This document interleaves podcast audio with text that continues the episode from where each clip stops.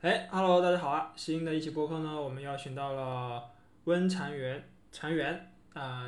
他呢是之前也是我们社团的一位非常牛逼的小伙伴。这次呢，也是正值毕业生访谈系列呢，到了他这里，今年刚毕业。呃，这次呢，主要是和他聊一聊在学校里的经历啦，之前工作上啊、生活上的一些，包括现在，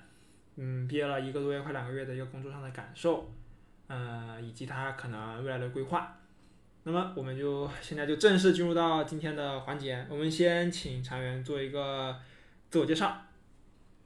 嗯，好，这次感谢 PJ 的邀请，然后我跟 PJ 其实是在同一个大学，就是北新科，嗯，我们都是北新科毕业的，而且专业也都一样，都是软件工程。实际上，我选软件工程这个专业，或多或少也是受到就是 PJ 的影响。我想特别提一下，就是说我初中，我初中其实是来自那个云南师大实验中学。为什么一定非要提一下初中？就是因为我感觉初中上的那个学校可能就是我人生巅峰了。我上的那个初中的话，应该是我们整个省最好没有之一的一个初中。分什么甲甲级、乙级是吗？呃，不分，但是我们那个初中在我们当地就最屌的，最屌的，对。嗯，然后我到现在都还就很以就我的初中就为荣，嗯，而且我们初中的同学也有挺多非常厉害的，就是现在大学出国留学的有很多，然后到九八五的，呃，顶级高校的也有挺多，就感觉自己 在初中的时候就挺菜的，嗯。然后我之前呢是在爱奇艺实习，毕业以后是到百度去正式工作，现在跟 PJ 一样也是做，哦不对，PJ 已经不做 iOS 开发了，那我现在是做一个 iOS 的移动研发工程师。业余的话就比较喜欢研究一些电子产品，然后喜欢摄影。我其实比较喜欢的一个东西是地理，我对地理很感兴趣，但是。呃，我一直不能理解为什么地理是文科，就是我觉得地理它就应该是理科。如果地理是理科的话，我觉得很可能我呃大学有可能会选择一个地理相关的专业，但地理相关的专业它又有一个问题，就是可能要用爱发电。嗯，对，我也觉得地理是个文科，我也不能理解。当时我地理也超棒，就是我。我我我我特别喜欢地理，就是有很多生活中的一些地理现象，我我对他们好奇心非常重，我很喜欢就是呃刨根问底的去追究一下这个现象，嗯包括其实跟地理相关的，包括天文，我对天文其实也嗯挺感兴趣的，但是没有系统的经过那个科班的学习，只能说停留在感兴趣这个阶段，对。嗯那你当初志愿不会也报了天文相关的吧？没有报，我 当时志愿全部报的是计算机，啊，因为我嗯，我报志愿的时候我呃没有其他的想法，就是想写代码，然后一心计算机，对一心计算机，然后家里人也给我足够高的自由，我可以选择计算机，嗯所以我报的全是计算机，但是。在我来大学以前，其实我对写代码没有一个真正的概念，就是我只是单纯觉得这件事情挺酷的，所以就基于这么一个不成熟的想法，就决定了我人生的一个走向。那你当初学校有什么 LIP 玩众比赛的社呃，应该叫活动还是叫社团？就是类似于信息竞赛，，对，就信息就是信息竞赛。呃，没有，当时我有听说过，但起码我在的高中是没有组织过这种比赛的。嗯，感觉好像挺难的，感觉组织一个这个和想要铺广到，就先提前做一波筛选，有一个问题就是我们那边的话，其实相对来说，呃，信息产业没有那么发达，这也是为什么我毕业以后我没有办法回家找工作的原因。我必须留在北京，我才能找到一份跟我专业对口的工作。呃，我们那儿的话，信息产业不太发达，我没有办法在我们那儿找到跟我对口的工作，所以说这也是我留在北京的一个原因。你就说云南还是昆明，还是整个云南整个？云南，嗯哦，如果说到成都的话，可能能找到一些，但是你都离开家了，那嗯，你你在成都或者在北京，其实对我来说没有太大的区别。嗯，所以也是这个原因，我初高中的时候基本上没有接触过编程相关的内容，也没有听说过一些信息竞赛可以参与的途径。我唯一就是说自己感兴趣，然后买过一本那个 C Sharp 开发入门的书，但实际上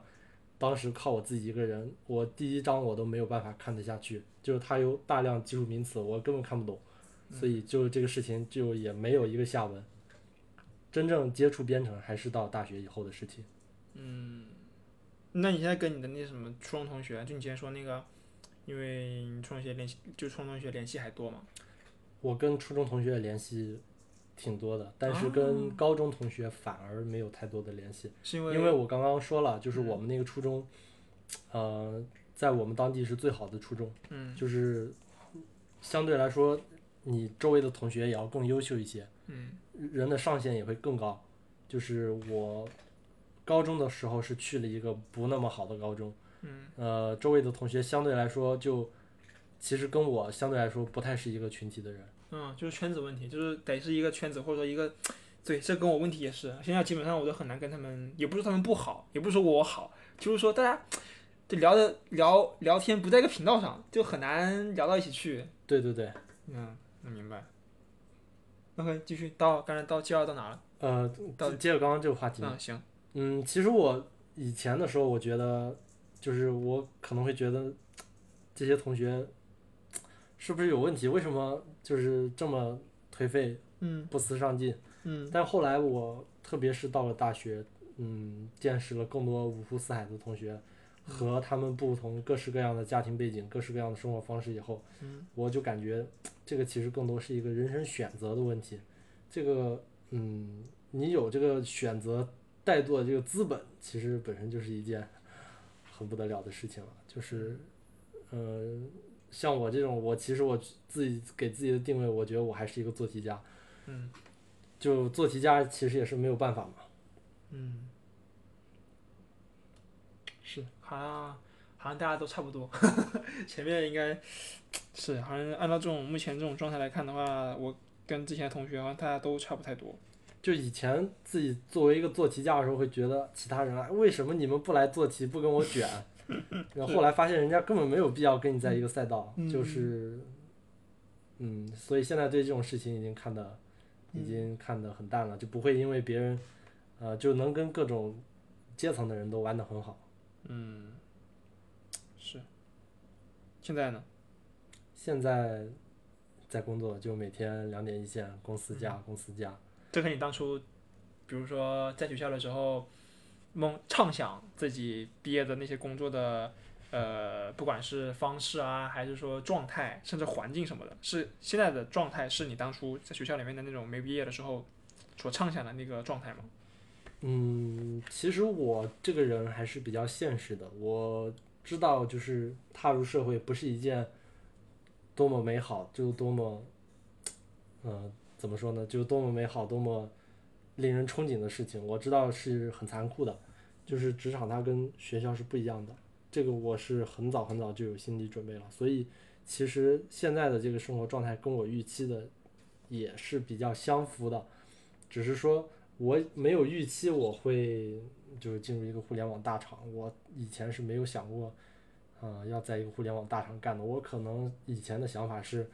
找一个相对来说工作强度没有那么大的，嗯，中小型的公司去做，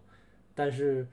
呃，没有办法嘛，就是大厂它毕竟平台更高，给的钱什么的也会相对来说会更多一些，所以自己最后还是选择就进大厂这条路吧。嗯那可以说就是我这我现在的状态跟我当初在学校里的就是所畅想的完全不一样，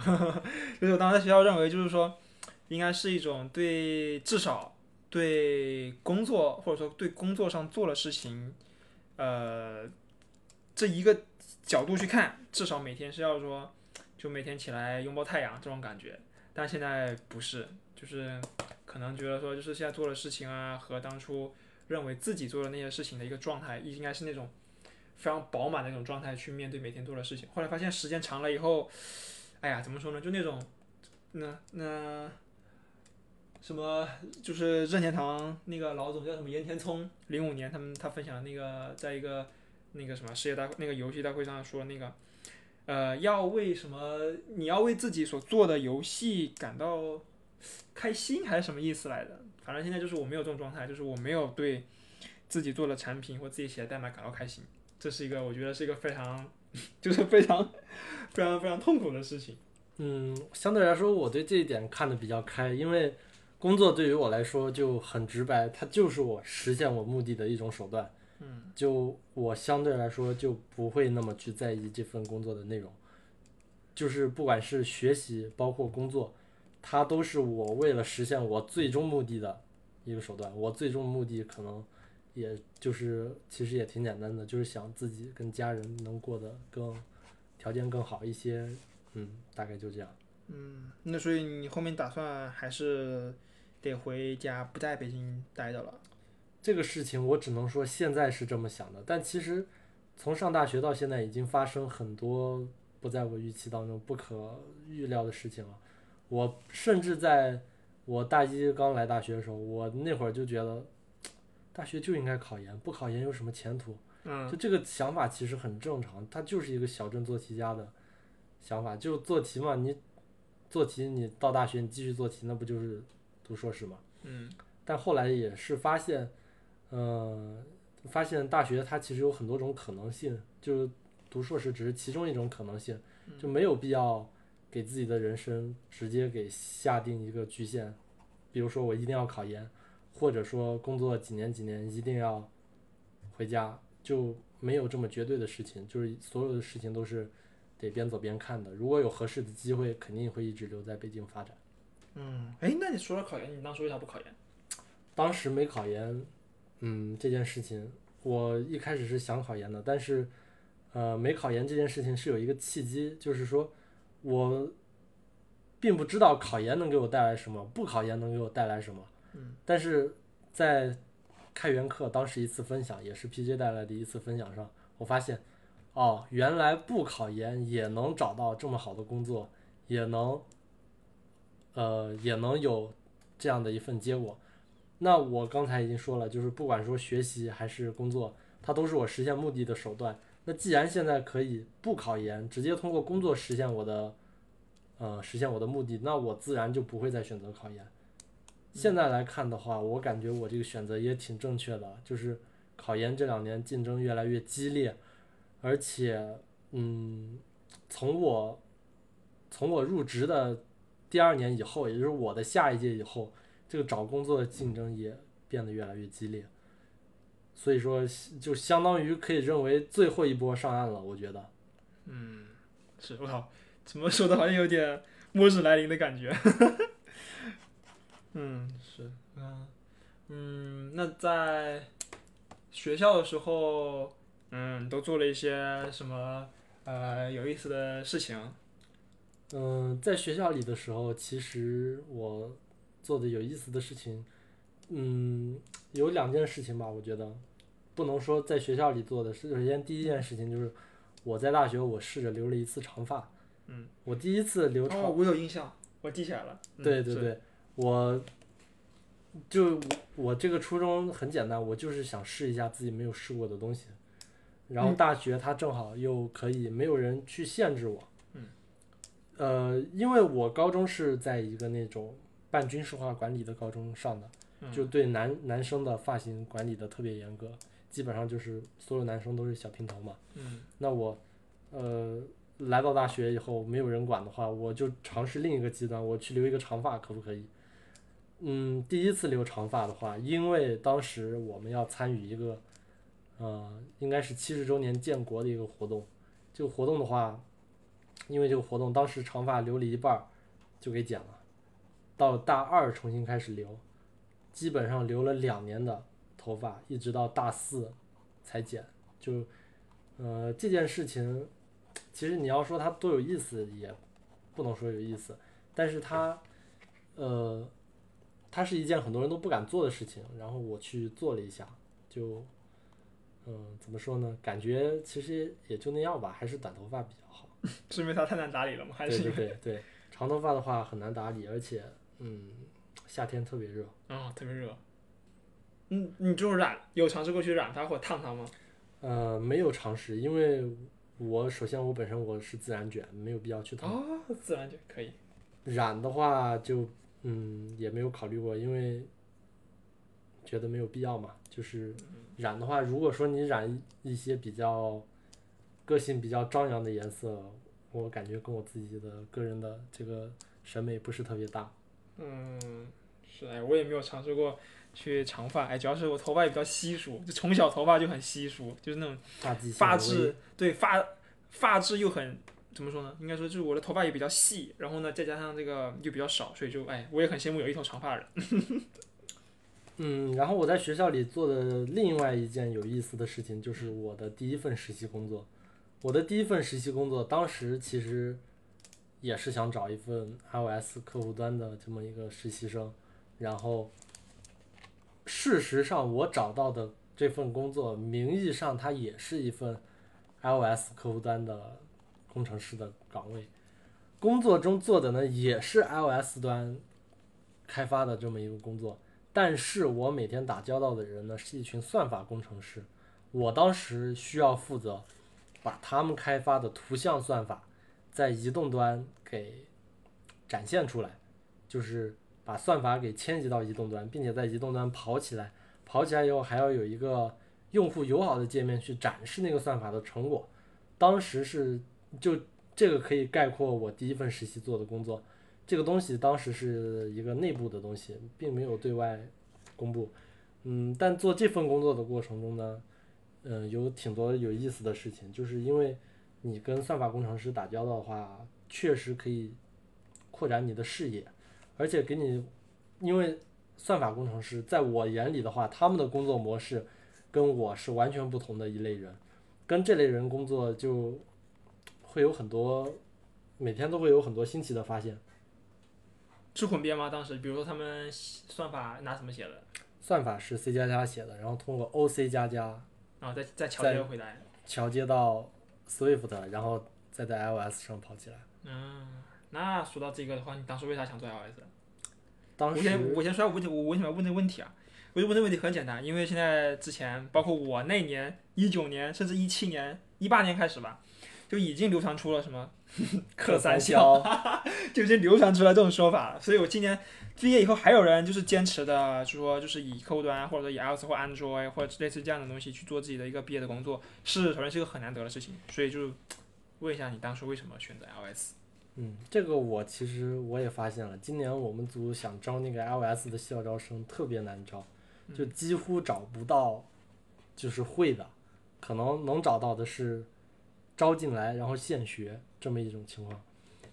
然后现在已经不是客三消了，现在是客死他乡，啊、客死他乡。然后当时自己为什么会想做这个？首先有两个原因吧，我觉得第一个原因是。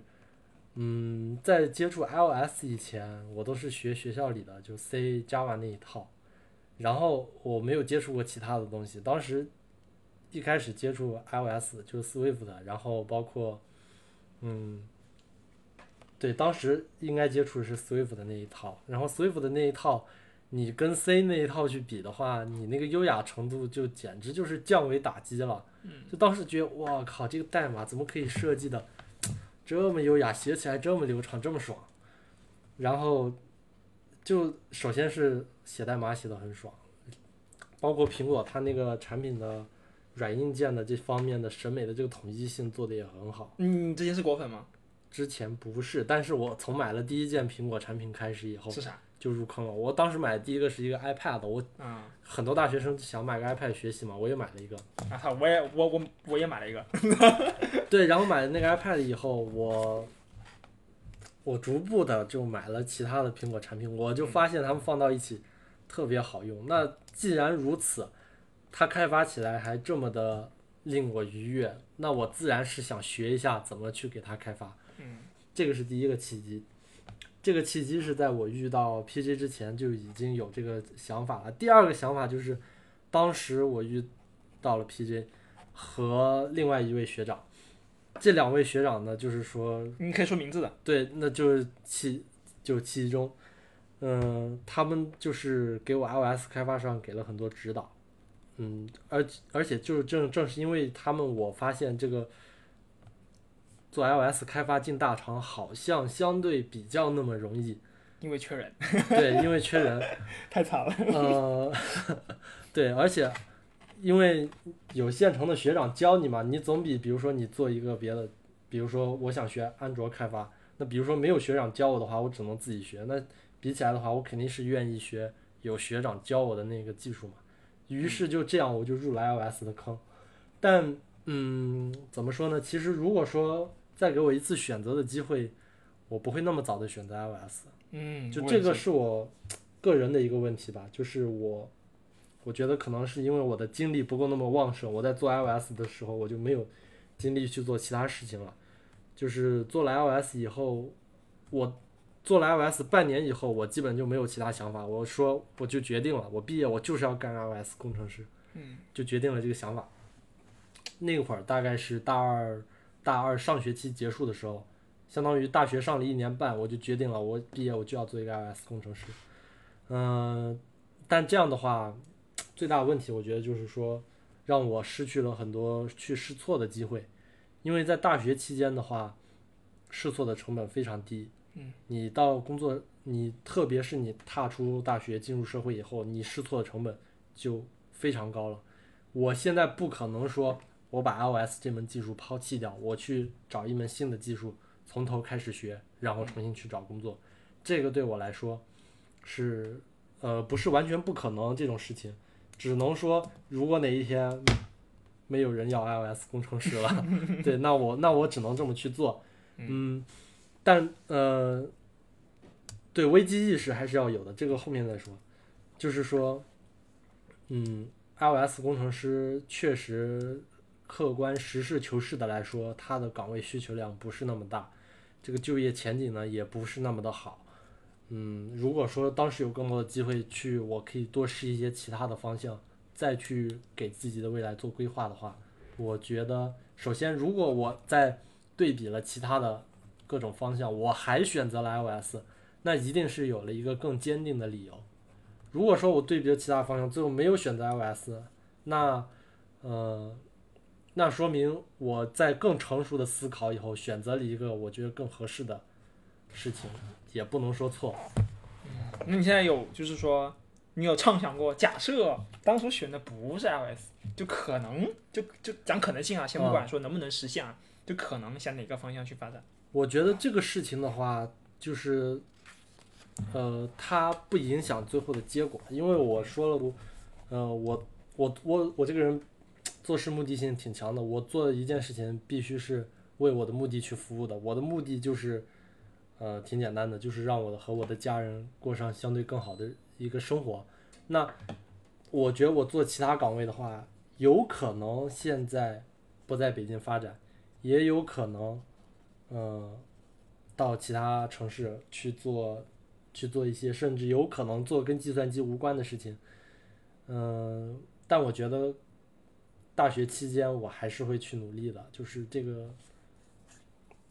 就不会说因我我在大学期间因为选择了 iOS，所以我没有颓废，没有天天在宿舍玩游戏，这个跟 iOS 关系不大。嗯，像我当初，我记得当初我感兴趣的，除了做客户端，因为我是对什么？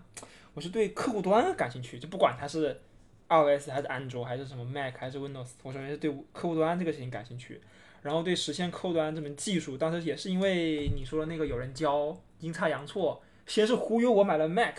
然后呢接着忽悠我做了 iOS，就仅此而已，我也没有什么过多的想法。然后最开始其实我的，按照我现在的想法去回去回忆的话，我最初最感兴趣的其实应该是 Web，就是可能你理解为就是每天打交道的最多的就是上个网页啊，做个 Web 之类的，然后就什么那个什么四三九九 对吧？小时候的四三九小游戏，就是我对那种东西感兴趣，但是后来发现，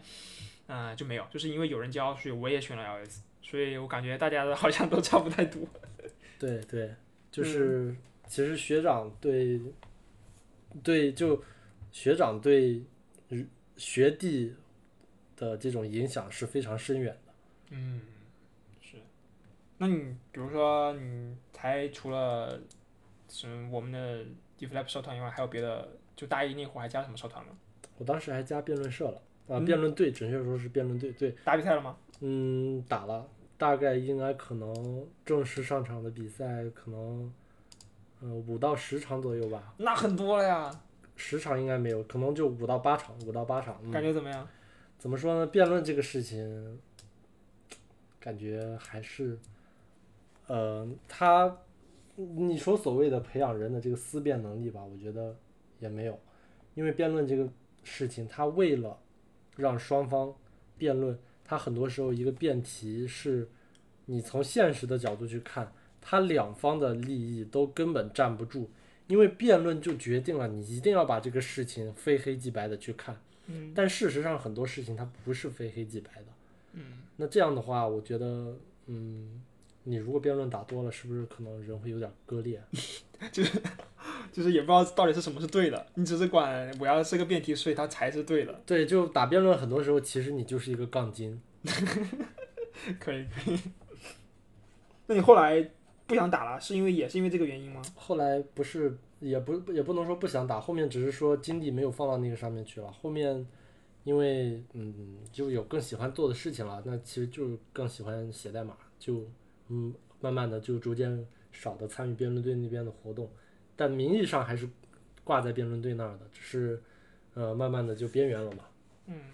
那在最后问关于辩论的一个问题，就你觉得通过这种，比如说什么大一新生，就相当于今年也今年的新生也快入学了嘛，就是说问一下这种通过这种辩论的方式去培养，你刚才说一个什么辩论或思辨能力是一种，还有就是表达的能力，我觉得这点很重要，就是把自己的想法表达出来。你觉得通过辩论队参加辩论队，或者通过辩论的方式，它能够有一点的培养作用吗？嗯，这个是可以的，就是我就反而觉得这个是更重要的一个作用，就是因为辩论一般它都是有观众的，就是少的时候可能十几个人，多的时候可能会有上百个人，那你能在这么多观众面前脸不红心不跳的说出那个相对来说可能你自己都不怎么相信的一个事情，嗯，这本身就是一种能力。事实上，我第一次打辩论的时候，我觉得当时我靠，紧张吗？就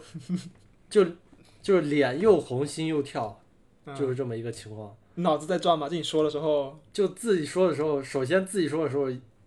不太清楚自己在说什么，然后对方辩手跟你跟你那个辩论的时候，你就感觉你那个血在往脑子上涌。嗯，嗯，就是升三级是疯狂涨，然后也。啊是，我也打过一次，我好那一次打的我也不知道自己在干什么，就站起来叽里呱啦说一堆，对然后就坐下。如果说你通过嗯多打辩论赛，你锻炼这种与人的这种啊这种所谓呃谈判能力或者说交锋的这种能力，你能做到跟别人去争论一件事情，或者说跟别人去呃探讨一个观点的时候，你能更好的、更有条理的阐述你的观点，我觉得就就是你在辩论中能收获到比较大的一个东西。嗯，如果说正在收听这期播客的你呢，也是一个大一、大二的嗯新同学，哎，可以听一听常学长的这个建议啊，可以去听一场，或者是就去打一场辩论，尝试看能不能把自己脑海中想的这些思考的东西给说出来，这一点大家可以试一下。啊、那再说回来，就是说社团这件事情，嗯，当初为什么就是或者说你那边是怎么知道 EFLab 这个社团的呢？当时其实我没有想过要加一个技术社团，大一的时候，嗯我觉得有两个原因。第一个是，我还是那种做题家思维，我觉得只要跟着学校学就行了，我干嘛去加你这个社团呢？嗯另外一个原因就是，我感觉好像技术社团的宣讲普遍不是很到位，我根本就不知道有你这个东西的存在，我也不知道你能给我带来什么样的好处。嗯就是说，这个后面我也，嗯，怎么说呢？我也策划组织过几次我们社团的这个招新，其实或多或少都会有这样的问题，就是你这个社团，你你这帮所谓的就是搞技术的人，在那儿自嗨，没有考虑新生的感受，你做出去的东西，你觉得宣传的东西，你觉得哇，我们太酷了，我们太牛了，新生看完他完全不知道你在说什么。他完全不知道你加了你这个社团，你能带给我什么，我能从你这儿学到什么。那最后就是你自嗨完了没有效果啊，新生不来报名，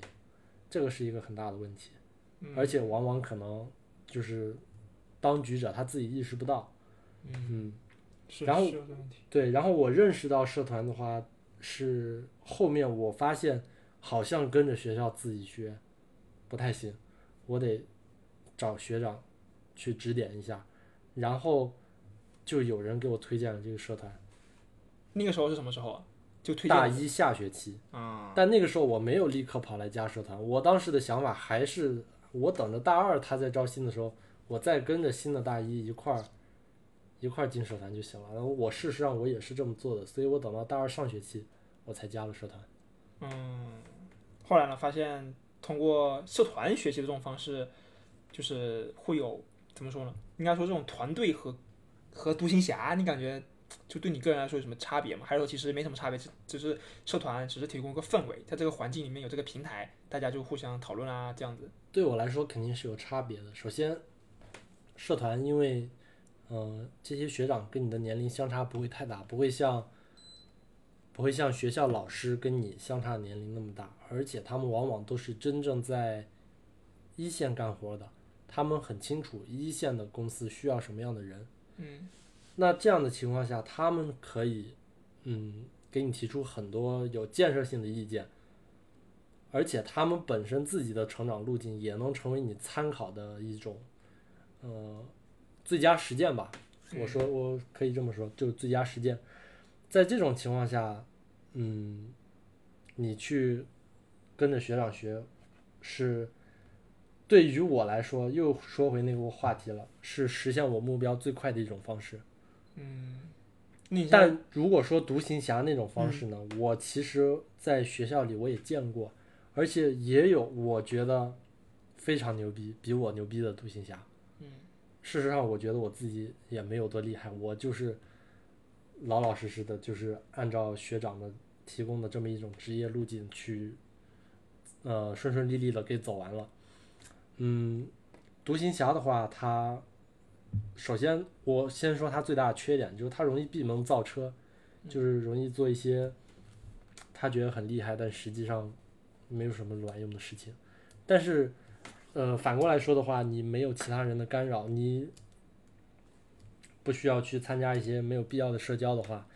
如果说你是真正喜欢这个东西的，你能沉下把你省下来这个精力放到你喜欢的这个事情上，你也是，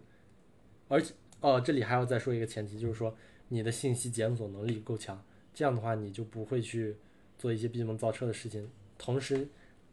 呃，在这种情况下，为什么说群体合作和独行侠比呢？就是说你群体合作，你能从别人那获得一些信息。所以说，如果在你获取信息能力够强的前提下，你独行，你作为一个独行侠是完全没有问题的。嗯那如果说，哎，你你说完了吗？嗯，我是、啊就是我我有个拓展的一个问题，就是说，假设现在有有两条路，一条路呢就是说，嗯、也不那嗯 A 路线不叫躺平啊，就是说一个规划很明确的，就你刚刚说那样，我们可能会有些学长的一些路径啊，或者说也不一定学长，或或或者就老师给的路径，或者说别人给的一个路径，告诉你这么一步一步做，你就可以，你就一定可以变成你要的那个样子，但是你可能就缺少了一些自我探索的一些想法，或者这些探索的一些途径啊，去试错等之类的。B 路线呢，就是没有人给你指导。但是呢，你磕磕碰碰啊，绕回回绕绕，你最终也能够拿到这个结果。A、B 两条路线的最终的目的都是能够拿到同样的结果，但是呢，B 就得靠你自己个人。可能它的一个缺点就是你可能具需要去摸索很多东西，然后呢，你要去去尝试试错，可能试了两个月，发现啊不对，应该是当初应该那样一下就对了，然后这个时候就啊恍然大悟回去，然后就成本都是三个月，只不过呢，你用两个月的时间去试错，最终一个月就突然灵光一闪，就直接完成了。A 路线就是三个月告诉你一步一步怎么做，就是你可能就不一定是计算机这件事情啊，可能还涉及到一些可能以后的一些生活上的状态，你相对来说可能会比较喜欢哪一种？我觉得这个问题得看人，就是说，得看你有没有这个试错的资本。嗯，我举另外一个例子，比如说现在给两个人，给 A 一百万，给 B 一百万，让他们俩去理财。嗯，那现在有两种路线，第一种你去买个货币基金，或者买个去银行存个大额存单，嗯，风险很小，收益可能百分之三到百分之五。那 B 路线你拿去炒股买币，这个风险呢比较高，但是如果你就运气好，或者说你有眼光会选，它很可能收益是 A 路线的十倍。那对于 A、B 两个人来说的话，他们怎么选择这个路线的话，我觉得最重要的一点是看这个一百万是不是你的第一个一百万。嗯，如果，哎、你，你这个一百万是你唯一的一百万，那我觉得这个问题并不是一个选择题，你没有选择，呃，你没有选择哪条路的资本，你只能选择相对更稳定的那一条。嗯，这个是一种就是很正常，人都是就会趋利避害的一种，嗯，是一种生物。但如果说这个东西对你来说损失掉它的成本不高，你自然可以去选择风险更高的那种路径。那同样的到呃人生路径的选择这个事情上也是一样的。如果说你们家庭有被嗯、有有资源能支持你去试错，我非常支持你去尝试各种不同的路径。嗯，但很不幸，就是我个人的话是没有这样的一种呃家庭资源的，所以我只能去选择最安稳的那条路线。嗯，是，感觉大部分现在大家，哎，感觉就算是，我感觉还是跟事业有关，就那些可能，比如说他见识过这些东西，就是看到了别人的可能性，他可能就知道，哎，我照着他那路子去做可能也行。但是如果说没有见过这种人，就比如说，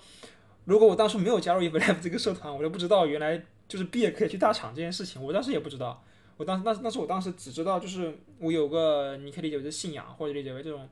奋斗的目标，就是我以后一定不能让工作啊、也一一定不能让我去找工作，就是我的目标只有这一个，就一定是让别人来找我。但是呢，具体怎么做我也不知道，所以就是后来进到社团以后才发现，啊，原来大家，哎，可能路线是这样子的。就当时，当时社团里面只是有人说，进这个社团可以去，呃，找到很好的实习，仅此而已，别的都没有。别的就是正常的小组活动什么的，它都不是它的宣传点。宣传点我最吸引我的就是说，诶，原来进这个社团是可以进到大厂工作的，就没了。所以感觉当年好像，当年好像更纯粹一些，就是帮大家找找工作，然后呢，你在在这里学学技术，是一个技呃技术社团，然后呢，呃，经过我们这里一起学习完以后呢，你看我们有人去，有人能够去，当时也没有保证说，哎，大家一定可以去的。经过我们这么路径去走啊，一定可以去。当时也是大家一种无头苍蝇一样乱撞，只是一个很纯粹的一个修入社团。现在变得好像大家都嗯可能性都有，原来大家的可能性都是很大的，感觉差距还是很大的。对，就事实上，就虽然我们社团一直以来都呃不能说一直以来吧，就近些年来都一直有这种比较清晰的就路径可以给参考，但实际上也还是有呃有一些同学他能开拓出一些新的路径的，就并不是说你个人的这个独立性，在你在一个集体里的话，它就会完全被嗯完全被覆盖掉，呃，而且像 PJ 你拿那个 WWDC 也是我印象中应该也是起因你在微博上看到是的，看到别人是的。就是当时当时我那个回忆起来，我我其实我不我其实挺不愿意回忆这种事情的。就虽然说炒冷饭不太好，但是真的每次想起来，总总就总感觉真的太神奇了。就是我之前，你别看我是大三，一直搞到大三，从大一开始就一直搞 L，但是我当时真的完全不知道有这个事情，你知道吗？就是我当时在看发布会的时候，我都不知道，原来那个镜头对着的那一波学生面孔的样子是奖学金得主。他也没有说，他只是扫了一眼说啊，这是我们的什么学生开发者就没了。这库克老头老是搞这种事情，他也不说有有有这种东西。后来逛微博才发现，发现哇，原来我错过了这么多次。对，所以说就是你必要的时候，你也需要参考一下，嗯，就是别人的一些信息，我觉得这个是是很有必要的。嗯，就如果说 P 人没有看到那条微博，自己还在闭门造车的话，就也没有那个 WWDC 了。是的，是的，是的，这件事情还是很重要的。嗯，那我们下一个环节，下一个就是说到了学校里面的这堆事情啊，什么什么活动啊、社团之类的。那是当你实习的时候，就是你在学校的，就在还在学校的那个阶段去实习的时候，都大概有哪些好玩的事情？比如说可能是人、事情，或者是对你所谓的这种互联网工作的这种有趣的一些人或者事。嗯，怎么说呢？首先就比较有趣的就是刚刚说，我作为一个工程师，我跟一群你可以认为一群科学家在一起合作的这种经历，我认为是比较难得的一种经历。嗯，因为算法、算法、算法组，呃，准确的说，算法工程师这个东西，它的门槛其实相对来说，对于我们学校的同学是比较高的。呃，当时我实习的时候，我也我也发现了，就周围的同事，他们的学历都非常高，有从美国留学回来的硕士，有中科院的博士，嗯，就而且他们每天探讨的问题都非常的高深，探讨一些嗯顶会的会议 paper，然后他们也会每天，他们每天上班的时间都会有大量的时间用来阅读文献，他们本身也会以公司的名义去发表一些 paper，就是这种工作流程跟工程师是完全不一样的。虽然大家名义上都是工程师，名义上都是码农，但是它跟软件工程师是完全不同的一种呃工作方式，而且呃也不会有什么排期之类的问题，不会有 PM 来每天催你。相对来说，每个人他更是一个独立的工作单元。呃，像我现在在开发那个我们公司的产品的时候呢，你你一个人你就是一个螺丝钉，就是整个软件要开发起来，要正常的迭代，需要无数个环节的，就是上下游的这种配合协作，才能实现这个问题。你一个人是没有办法推动任何事情的。但是在算法的那个领域的话，很多时候一个领域往往可能只有一到两个人在推动，因为这个东西真的是需要天赋的，嗯，而且它并不像复杂工程问题那样可以拆解为很多子问题，然后让许多许多就是经过正常培训的工程师去做，它往往是一个困难的问题，然后没有办法拆解成子问题，只能由一个人去解决这个问题。但在这种前提下，他肯定就对工程师的个人素质提出了更高的要求，所以相对来说，它门槛更高，我觉得也是可以理解的。嗯，嗯，他你跟他们合作的时候，你会对那种他们工作的那种，不管是方式、流程还是氛围，你会想成为他们其中的一员吗？或者说你想成为那个状态吗？呃，现在回头再去看的话，我觉得挺羡慕他们的那种工作状态的，因为首先他们没有人 push 他们，他们不会有业务上的压力，他们需要做的就是，呃，其实更多，我觉得现在互联网公司，呃，之所以有各种研究院或者说，呃，什么各种 lab，lab，对，主要有一个其实挺大的目的，就是为了提高那个公共的一个声誉。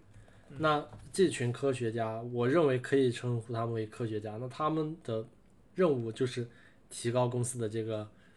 呃社会声誉。呃，在这种背景下呢，他们的业务压力不会很大，他们主要还是科研压力。那就科研压力的话，如果你个人适合科研的话，呃，我觉得肯定是很好的，就是你去到这种组工作。但是科研有一个问题，就是说你很有可能很长时间你都没有产出，嗯，因为这个东西并不是说你积累了时间就一定能获得一个结果的。就比如说我们做工程的，你说要开发一个页面，那我可以明确告诉你，你给我一个工程师，我可以在多少天内开发完成；你给我两个工程师，我可以在多少天内开发完成。这个是一个可以明确给到的一个结果。嗯。但如果一个科研问题，你说你是没有办法做这种保证的。你只能科研。当时我们做做的是视觉相关的算法，那这个工作模式就是说，去迭代这个算法，去跟已有的成果去对比，如果更好，那就以新的这个为基准继续去迭代；如果不够好，就去分析为什么，呃，出了问题导致这个算法的效果下降，然后去改进。在这个过程，这个是一个没有目标的，呃，没有尽头的一个目标。就做工程的，你做一件事情是有一个终止目标的，比如说你这个项目上线，然后没有问题，你这件事情就算结束了。但做算法并不是，你这个算法没有极限，你可以不断优化、不断优化、不断优化。你甚至可以呃投入一年、两年、三年的时间一直做这个事情，都是很正常的现象。嗯，那你看他们，那这么说的话，他们下班很早了。如果说这一天都拿不到什么成果，或者说这一天在跑在跑计算，那岂不是？对，就是呃呃，也不能刚刚也不能说他们完全没有焦虑吧，就他们肯定也会有焦虑，只是他们的焦虑，呃，相对的来说更，他们的焦虑是焦虑出来解决不了这个问题，而不是时间不够，所以说相对来说下班时间的早晚嗯对他们来说影响不大。嗯，就是就像我耗到晚上八点，这问题没法解决，还是没法解决，并对不，会因为我耗到八点，他就能够解决。对，嗯所以说我觉得当时那一段实习就是嗯带给我的这种思考吧，就是说我能通过参与到另一个其实跟客户端完全不相干的一个团队里去观察一下其他工种的人，他们的工作方式是什么样的。我觉得这个对自己的眼界也有一个比较大的开阔吧。嗯，那后面呢？后面，嗯，当时，呃，想离开爱奇艺最大的原因就是，首先我自己还是有点自知之明的，我觉得做算法可能真的不适合我，我可能做不出什么成果来。嗯，在这种前提下，我还是想找一个传统的移动开发的岗位。那在那样的工作背景下，我没有办法很好的掌握移动开发的一些，呃，更关键的技能，因为你周围的同同事都是算法工程师，他们没有办法给你指导，你只能自己摸索，自己闭门造车。所以这个就是我离开爱奇艺的原因。事实上，后面我到了百度以后，接触到了所谓传统的这个客户端的工程项目以后，确实是给了我很多豁然开朗的感觉。就是，呃，可能大概应该就第二份工作的头半年吧，感觉自己客户端的水平确实有一个比较大的进步。就是之前在爱奇艺实习的那将近一年吧，感觉自己的水平进步的很慢，就在纯客户端开发这件事情上，这个也是闭门造车的一个问题。嗯，是，好像，那照你这么说的话，好像怎么说呢？就是我，我当初找实习应该是一七年那会儿，当时他们的要求还挺严格的，就是一定是要做过，嗯，真正的 Ops 就是业务或者是一些东西出来才能够招你，而不像现在。呃，你甚至零基础就可以去做这件事情，就感觉我不确定到底是因为这个行业的整体素质，或者这个工种的整体素质上去了，还是真的找不到人了，所以没有办法要求这些能力。我觉得是因为这个市场它已经进入一个存量市场，就是 iOS 工程师现在市面上就需要那么多，呃，不需要更多了。就特别是移动互联网，它这个红利已经见顶了。嗯，那你没有必要再增加你这个移动端工程师的这个数量了，这是一件很很自然的事情嘛。嗯，那行，那我们就对呃前面这一大环节这一大部分做个了结，就前面的第一部分到这儿，第二部分呢就聊聊他就是什么什么谈，聊聊禅源他自己的一个嗯、个人相相关更多的一些问题。比如说，可能是你前应该是二十，你今年几岁？二十二十马上二十三，啊，就是你前二十三年有没有对你嗯改变比较大的人或者是事，就是不止一件也可以，就或者说你自己总结一下也行。嗯，我觉得这个先说改变比较大的人吧，就这个答案呢，可能是一个理所当然，但是又出乎意料的一个答案。就我认为对我影响最大、改变最大的人是我的父亲。嗯，其实我觉得对于很多人来说，呃，父亲这个角色在你成年以后，可能逐或多或少你都会，嗯，跟父亲产生越来越大的代沟。我觉得产生这个代沟的原因就是说，小时候的时候你会觉得父亲就是权威，他说的任何东西都是对的。就我小时候也会有这种感觉，因为一般来说，嗯、可能大部分家庭里都是父亲说了算，对于大事儿。嗯。那嗯，在这种情况下，父亲他从小就在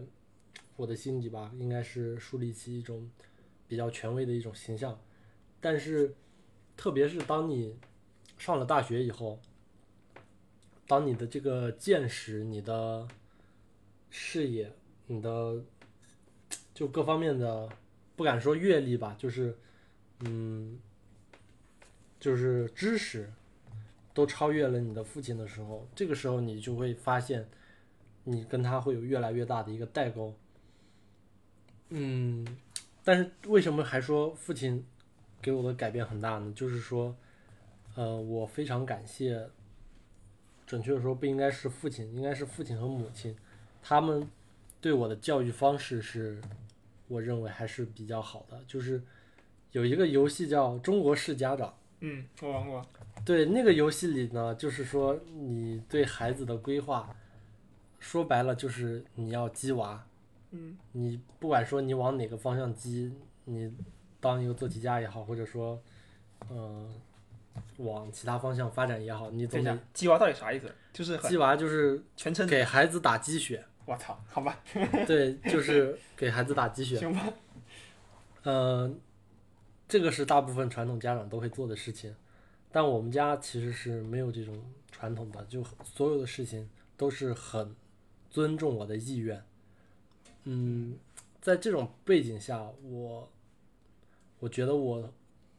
比较早的相对来说就培养出了独立的人格。嗯，这点很重要。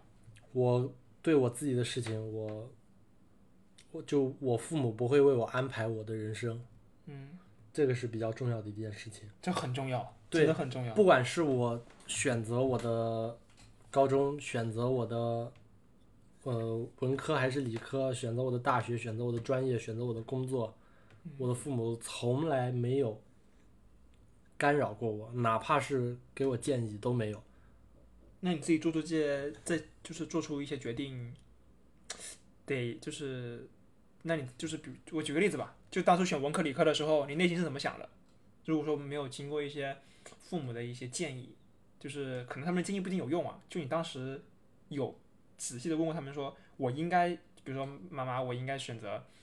文科理科呢？你有这么尝试去跟他们沟通过吗？还是说其实他们说你决定就好？嗯，这个事情的细节我记不清了，但是，呃，或者不一定是这件事情，就类似的。对，就就比如说，还是以大学报那个志愿为例吧。好，就我是想报的是计算机，嗯。我的父母对我没有一个明确的期望，嗯他们没有每天跟我说你未来要变成一个什么样的人，嗯。他们从来没有这么去跟我说过，就是嗯。没有给我设限，我喜欢什么我就去做什么。嗯。呃，我喜欢计算机，我就去报计算机。我也是自己去了解的计算机专业，我知道哦，我可以报计算机科学与技术和软件工程这两个专业，嗯这两个专业是最符合我预期的。如果我想学计算机，嗯，在这个过程中，你不能说他们没有给我参考，嗯只能说他们不会去左右我的选择，也不会去对我的选择做出评价。嗯我觉得这个是很重要的，就他们只是客观的给我一些他们的看法。嗯，那你能问一下你当初的第一志愿是啥吗？嗯、看有没有看有没有缘分。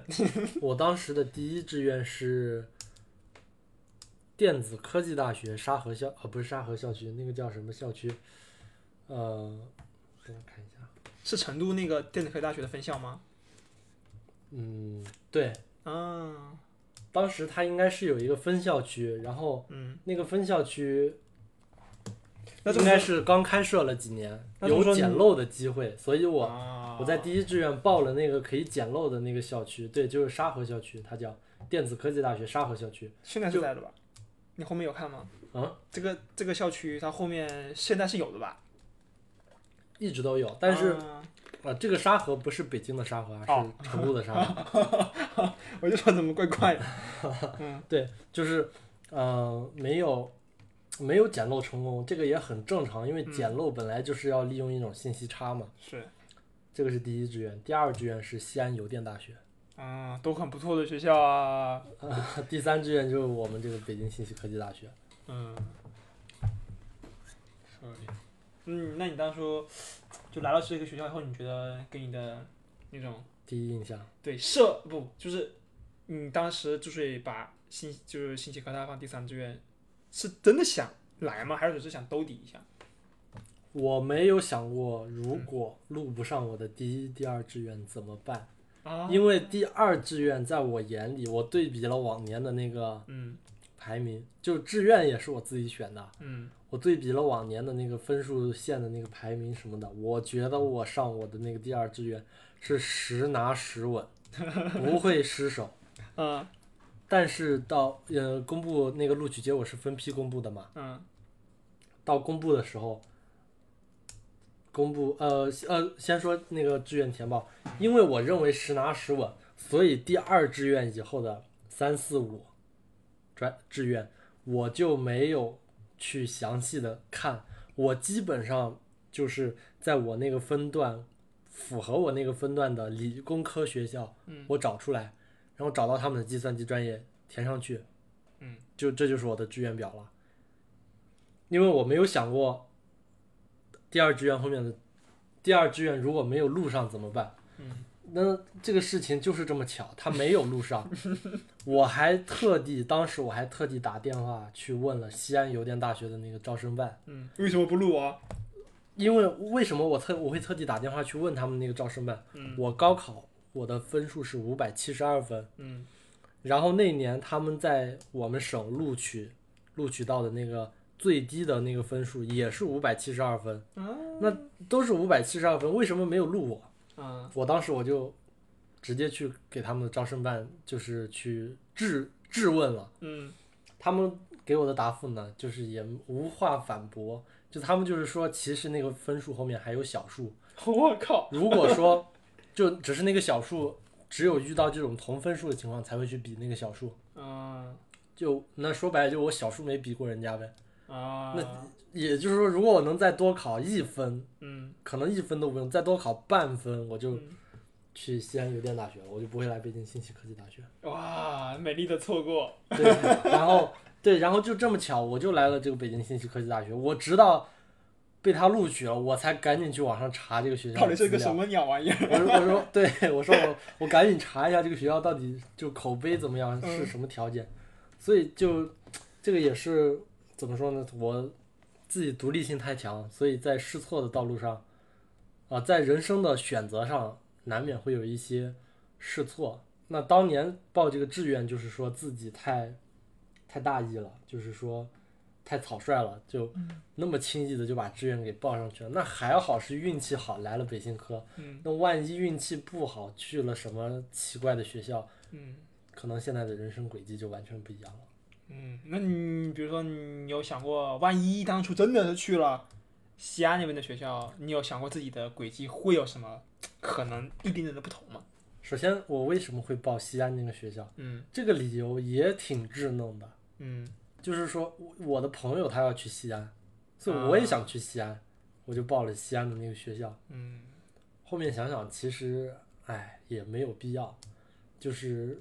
如果说以目的为导向的话，现在让我去报志愿，我会把五个学校全部报上北京的学校，或者上海的学校也行。嗯呃，因为北京和上海，它这个这两座城市能带给你的资源、带给你的机会，真的不是其他城市能比的。是的，是的。哎，那你现在还和那个朋友有联系吗？有，他来找我北漂了。哦，就是他。嗯嗯，可以。那你现那你们现在你有去聊过他？哎，他也是计算机的吗？他不是这个问题又巧了，他嗯，他那个专业呢是一个传统的工科，啊、而且方便透露是啥吗？呃，专业名字就行。专业名字还有点复杂，我一下子我靠，那看来一定是个很庞大的名字。对，而且那个专业说实话可能有点死亡，就是啊，就是传统的功课是吗？对，虽然没有到就是所谓的那个天坑专业的那个范畴，嗯但是就业也绝对不容易。嗯那到大三的时候，他感觉考研也没指望了，嗯本专业就业也不太有指望了。嗯他当时来，嗯，就是其实就是想转码了。嗯，现在转成功了。他嗯，然后当时就来北京跟我学 iOS，学了一个月，嗯然后现在也上岸成功了，啊，在也找到是正式工资吗？在那个阿里。我靠，这是按的上太快了吧？对，就从从他？从他开始学 iOS 到在阿里上岸，嗯，嗯，大概也就八个多月。这是什么神仙轨迹啊？对，因为我这个朋友本身他也挺聪明的，啊，是真的没有一点计算就是编就是计算机相关的基础是吗？不能说完全没有，因为工科或多或少大一啊可能都会学一些编程，但是你如果要说以计算机学院的那个标准来看的话，是没有计算机基础的。啊，哇，你这个故事你得好好，下次得这个再录得请他来再讲一讲转码的心理路程啊！我靠，这个呃，然后是这样的，就是我可以简单讲一下，啊，他嗯、当时是一月份来北京找我，就嗯准确的说十二月份决定转码。去年呃，今一我想一下，应该是一八二零年的十二月份，哦，二零啊，我老拿我的时间去算。二零年的十二月份决定转码，嗯呃，然后然后并且决定转 iOS，因为他只能找到我带他，我、啊我带他的话，我也只能带他 iOS。嗯十二月份买了苹果电脑，嗯一月份来北京，整个寒假跟我一起在北京，就是嗯，可以理解为封闭式的学习 iOS 就封闭式学习。对，然后然后学了四十多天，嗯然后就开学了嘛。嗯开学以后，这个是一月份，然后中途就练就刷题什么的，到五月份的时候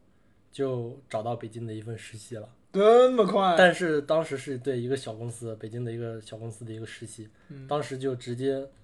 学校的课不管了，直接来北京实习。他是在西安上大学的，啊，对，然后所以他来北京实习，相对来说是要付出更大的这个决心的。是的，是的，呃，当时然后二一年，二一年的五月份就到北京，开始第一份实习，实习了大概三个月到八月份，然后他之第一家公司是那个教育相关的公司，嗯到八月份双减的时候，嗯，记了，他直接体验了人生的第一次，现在，对，第一次失业，嗯呃，然后就记了，然后就开始准备那个秋招，嗯嗯呃，在然后准备秋招呢，一开始面的一些小公司不怎么顺利，嗯，但是面阿里面过了，就一次就上岸了。哇，这个然后现在是在那个飞猪，也是做那个 iOS 客户端的工程师。啊，非那他，哎，他跟你一届对吧？对对对，跟你一届，我我觉得这个他能够下这个决定，一定也是，哎，我也我也我也挺好奇这种人的。虽然说本来这种跨跨应该什么跨城还是跨地实习，这是一个非常，我觉得是个非常勇气要非常大的事情。虽然说之前我就是我也是之前实习的时候发现身边的人实习怎么都是从外地来实习的，就是非北京的学校来实习。我当时是发，当时我知道的时候我就特别惊讶，说天啊，他们居然能有这种勇气。我觉我首先是惊讶他们能够有这种勇气去做出这种决定。如果我就想，当然说，如果说是我，举个例子，随便举个例子啊，如果我当年在大连上的大学，我是一定不会离开大连这个城市去找实习的。我觉得这个勇气还是我真的，我我其实很佩服这种人。对，而且呃，就其实这个就是，呃，就实力和运气都得有吧，能到这么快上岸。是是是，那嗯，对你就是改变的还有一个事情有吗？嗯，对我改变的事情，其实也就是加入社团了。那加入社团前面其实已经聊了挺多了，嗯，行，社团，那这么说社团社团对我的影响挺大的。挺大的。如果说就是如果说就是再让你回到大一那一会儿，然后呢，你会会会会会还是按照就是加一个社团，然后去学习，还是会还是想让自己先碰一碰，再如果让我现如就如果让我现在能有机会和大一刚到大学的我嗯，进行一次面对面的沟通，对，就是这个意思。我一定会劝当时的自己，嗯我我一定会给当时的自己一份更详细的这个职业路径规划，更简单、更傻瓜版、更易操作的 嗯去操作。我为什么这么说？就是说，呃，其实我做很多选择是比较无奈的，就是我我我有比较迫切的这个赚钱的压力，所以嗯，都有都有。对，所以嗯，所以我只能以目的为导向。嗯没有没有办法去就兼顾那么多，呃，过程中的，就是怎么说呢？怎么形容？就是嗯，过程中没有就没有办法兼顾过程中去采两朵花了。对我只能嗯直奔我的目的了。是明白。哎，感觉每个人的选择都其实都大同小异，只是就是怎么说呢？感觉自己不能算哪个好哪个坏。嗯，所以我其实挺羡慕，就是挺羡慕有一些就能有更多选择机会的同学的。是，我也挺羡慕的，就我特别羡慕那种，就是他们可以完全，也不是完全嘛，就是可以先不用那么早的考虑自己毕业以后要去哪，而是完完全全的去享受大学里面的那些时间。就有选择自己生活方式的这个权利。是的，我现在就是每每想到我的大学生活，虽然你看每次说的时候都说大家大家要去多多实习啊、念什么，但是我后面改了种说法，就大家要去体验，而不是说一定要。一旦你体验过实习的过程以后，你就要去体验别的东西，就不能老是让自己只盯着就是眼前这一亩三分地，而是要体验多种可能。你去体验一下那种就是什么打工换宿的这种感觉，就是真正的让自己离开这个熟悉的环境，离开自己熟悉的这种吃饭的工具，离开熟悉的朋友，离开温暖的家，去到个新的环境，你你完完全全你能不能靠你自己的本事，就是重新立立足？就是我我小时候初中那会儿，呃，南国都市报你听过吗？就类似这种一一个报纸，嗯它起了一个活动叫“城市七天生存”，限定是大学生以前都可以。然后呢，就是给你七天时间，给你分一个团队，团队可能三个人、四个人，在城市里面，我们选定几个城市，你可以自己选一个城市生活七天，最后比谁赚的钱多。当时我觉得我这东西可有意义了，我到到时候我高考完一定要一定要参加一次，那高考完那个比赛活动结束了，就很后悔，我真的超级超级想参加一次，就是看我自己以我当年的那会儿一腔热血，能不能，比如说他们很多人都选择了去什么呃洗盘子，或者是这种呃麦当劳打兼职嘛。嗯但是后来我怀疑，可能是因为这种用工的条件越来越严格，不收童工啊，或者是这种不满十八岁之类的，所以可能是因为收不到了一部分这份原因。他的很多就是会去卖报纸啊，当年那会儿，一二一三年那会儿，这种纸质的媒体的消费还挺大的，就他们一天卖报纸都能卖都能收入三四十块钱，结果比完以后，哇，他们赚了一千多都，每个人都感觉哦，每一分钱真的是太不就太不容易了，根本不像他们想的那么就衣来张口那样的那么那么那么简单。对，说到赚钱这个东西，我高中毕业的时候，嗯，当时的话，就因为我上计算机专业嘛，必须得有一个笔记本电脑。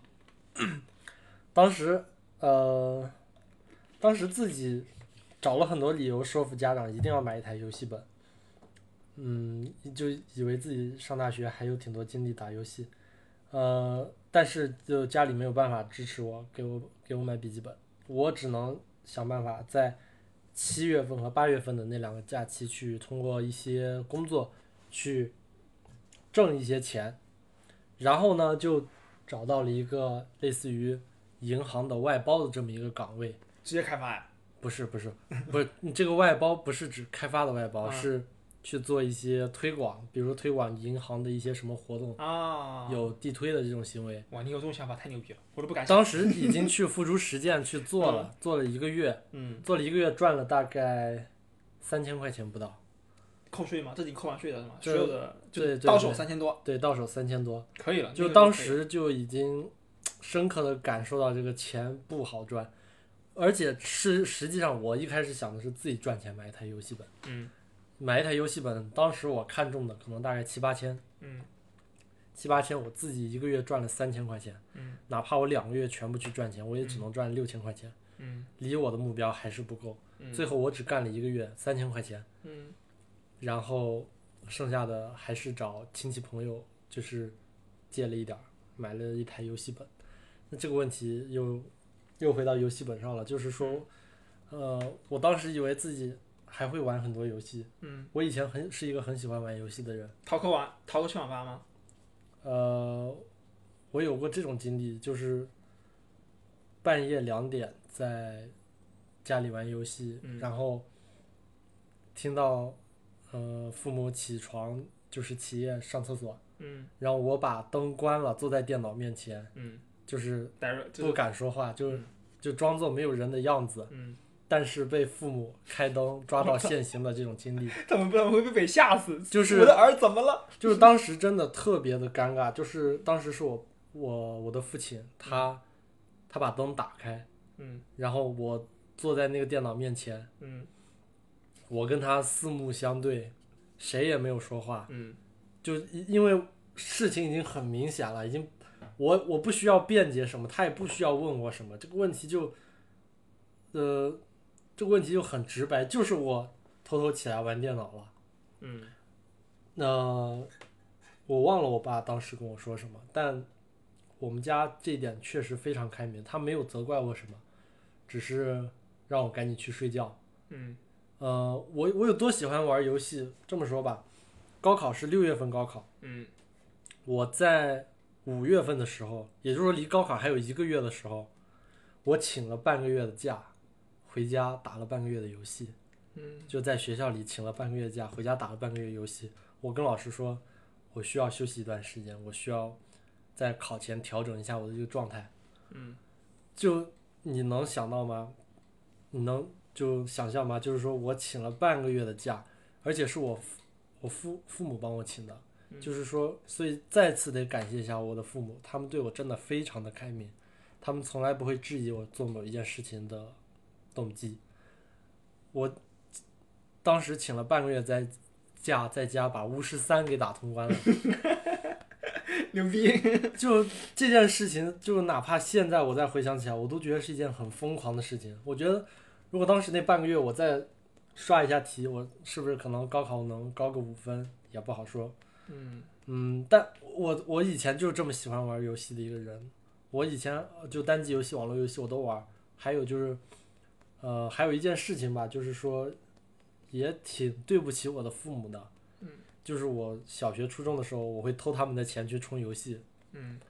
嗯，这个事情我到现在我都没有办法去，就是跟我的父母去，呃，直接的去沟通这件事情。我觉得我不敢，就是是我人生的一个污点吧，我觉得。嗯，但嗯，当时我只能说自己当时不懂事儿，呃，就这件事情也是为了体现我有多喜欢玩游戏，但是就，然后我想尽一切理由买了一台游戏本，到了大学以后。我发现我整个人就变了。我从我可能从大二开始吧，到现在基本上已经没有再玩过游戏了。我觉得有一种可能，就我以前已经玩够了，我现在不想玩了。啊，是我靠，这经历咱俩太像了。我当时是什么？就是你说的，你说的这些所有的一切，我都经历过，但是我没有现在那么可怕。两点钟，半夜两点钟还起来打游戏，然后被被爸妈抓个现行。我当然是一切的起源，就是我之前也很沉迷，疯狂沉迷，比你这比你这还严重。你这个是正常作息，就是套在了一个正常的框架下，你还去上学，还去每天去上课。我那个严重的时候是，也直接翻墙，然后直接去黑网吧，然后直接开始开始玩，然后呢骗去晚修的时候去骗我，呃，跟妈妈说妈妈我去上晚修了。去老师家补课的，然后跟老师说，老师今天我肚子疼，有点不太舒服，或者是各种疼，各种这也不舒服，那也不舒服，先不去了。然后呢，那一次好像被我妈发现了一点蹊跷，她还打电话给老师。一般来说，你主动跟老师说，老师今晚我有事儿，我不去了，老师是不会再打电话给你妈，给你去 check 一下，说，哎，你今天孩子不来了是吗？一般来说不有人这么去 check 的。那天刚好我妈好像察觉到了什么，就跟老师打了个电话，双方一通气，完了，我没去上晚修，我也不在家，那我去哪了呢？我妈当时是以一个善意的假设去推断我说，这孩子应该是去哪哪哪哪之类的，但她没有想到，我那天是去打游戏，她就满大街找，她说这孩子为什么不在骗我们出去呢？就我妈没想到我会去黑网吧，但是那次是比较严重，之前我应该是积累了，那次那次我妈找我的时候应该是初二哎初一的时候，之前我积累了六呃四五年这种去黑网吧的经历，当时从小学三年级开始，那时候是因为我换学校了，所以我觉得就是一定不要老是让孩子去换学校。虽然说这件事情在国外可能比较常见，但在国内一定不就是就我来说，反正就是尽量不要换，一个阶段就一个学校是比较好的。我当年是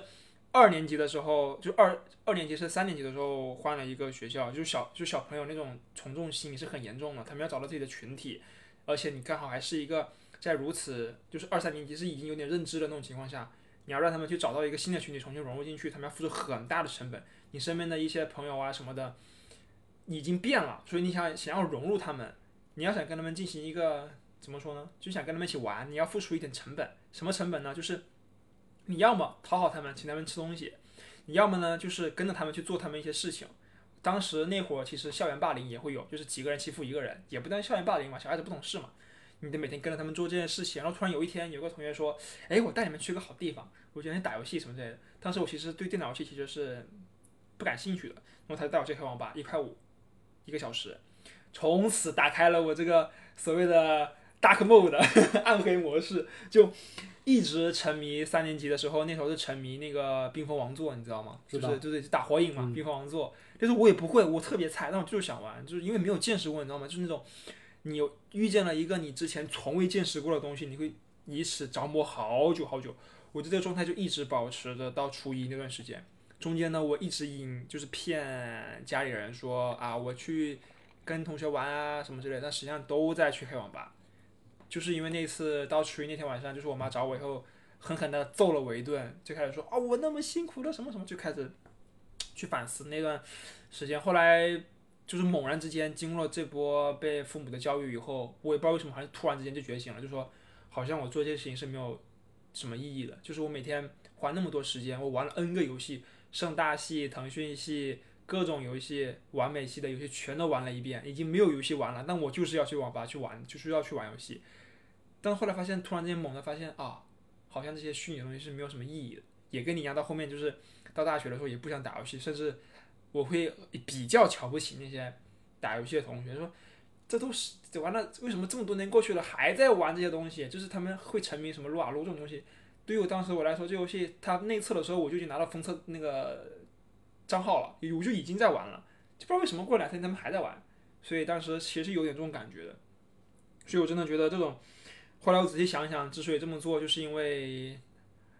二年级到三年级的那段时间，就三年级的开学我换学校了，我要疯狂的融入一个新的群体，我要学习这个群体的行为模式，所以导致了我出现这种情况。所以我的成绩一直也很差，就是你刚才说你高考，哎，你是高考吧？刚才说了，对，对，你说是高考前你请了请了一个星期的假，我是小升初的时候那天晚上直接打游戏打到了十一十二点，最后是我妈看不下去了，说你明天要考试了，你知道吗？然后我才不玩了，我还一本正经的跟我妈说，老师说了要放松要放松，然后我就打了一晚上游戏，后来哎呀，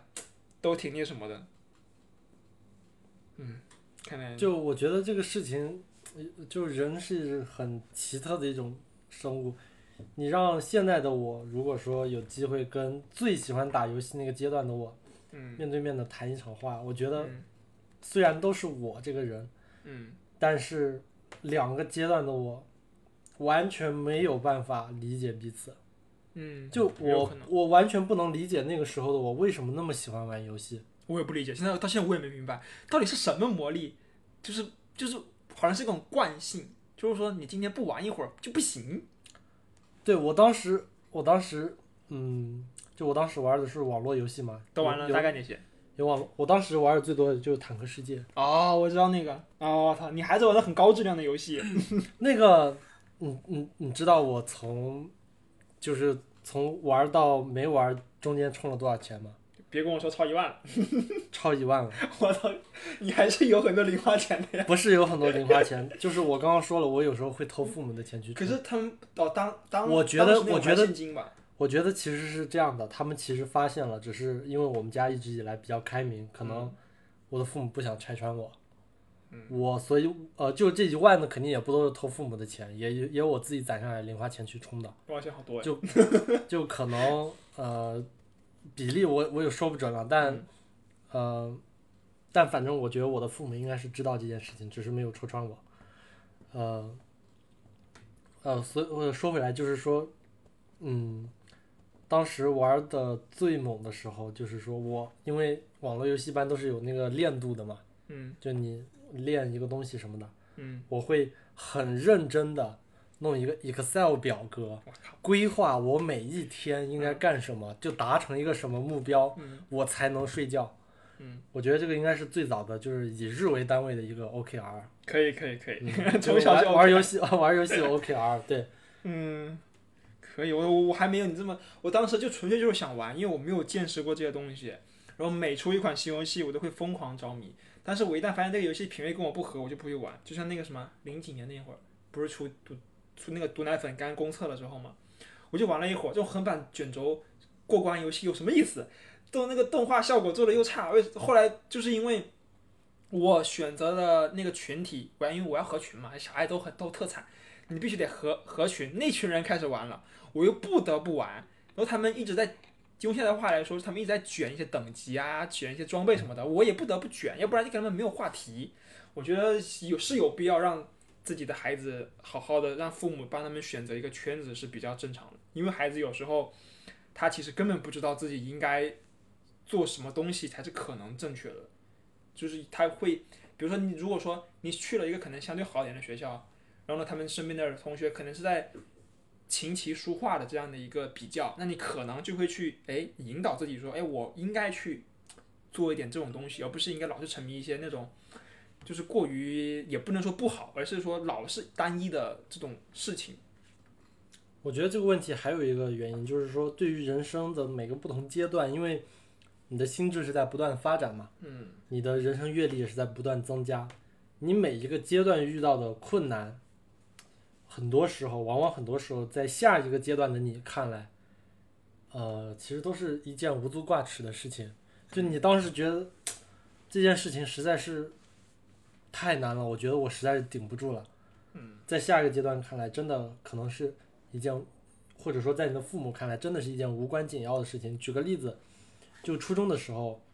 啊、我在初中以前，我一直是一个非常非常成绩非常好的。嗯上了初中以后，就是一方面，因为我上了我们当地最好的初中，嗯周围的人都非常的优秀，就是在这种情况下，我没有办法再像以前一样，在一群同龄人之中，我是最优秀的那一个。嗯就在这种反差下，我很快的就堕落了。嗯就是上，比如说上课睡觉，呃，然后不交作业等等。那举个例子，就是说你不交作业，如果你以前是一个从来没有交过不交作业的同学，你让你某一天不交作业去跟老师对峙，嗯你会觉得这件事情天塌下来了。嗯但这件事情，嗯，对于现在的我来说，呃，就我觉得，假假设如果以后我有孩子，他因为各种原因没有完成作业，我觉得这也不是一件很大不了的事情，这是一件很很，我觉得是一件很微小的事情。但是对于很多孩子来说，他们会觉得这件事情天塌下来了。嗯是就是每一个人生每一个阶段，我觉得你关心的事情都是不一样的。嗯是是有是是应该这样。就比如说你刚才说的融入圈子的那个问题，嗯我可如果让我，比如说某一个同事，他们有一个小圈子，我融入不进去，那我就觉得，那我就不融入了，就那么简单。但是对于小孩子来说，他可能就觉得不能融入那个圈子，就天天就塌下来了。对，就是小孩子是比较纯粹，就你不跟我玩是件很严重的事情。对于我当时很小的时候的我来看来，现在长大以后发现融爱融融不融拉倒。对对，嗯，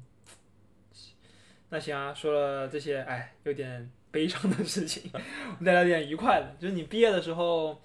嗯、有做了什么，或者说你有没有毕业旅行啊？就是这种标志了自己毕业的事情。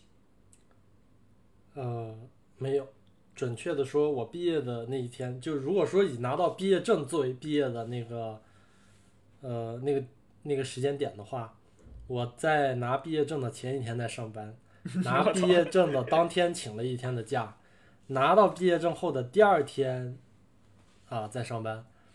呃，嗯，毕业旅行也没有，这个事情比较复杂。首先就是因为现在这个环境真的，就是行业环境，我们说就是互联网的冬天嘛，就这种环境下，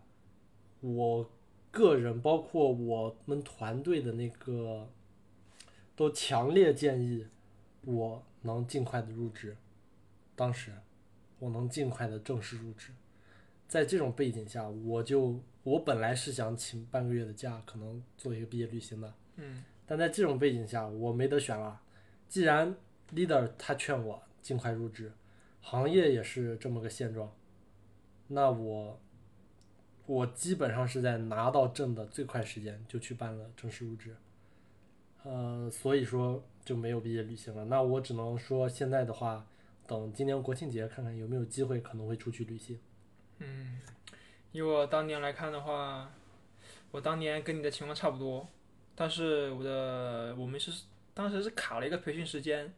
就是所有的毕业生要分两批培训完毕，第一批呢可能是七月七号，第二批可能就七月十四号，就类似这样的时间。所以的话，我还相对有富裕的那么一两周的时间，但是我跟你一样，都好像得什么找房子呀什么之类的东西，得也得处理。但是我当时是有毕业旅行这个想法的，但是完完全全后来没有，就是也只有一个原因，就是没钱。但是呢，刚好你毕业了，也找到工作了，我也不太好意思去找家里拿钱去旅去旅行，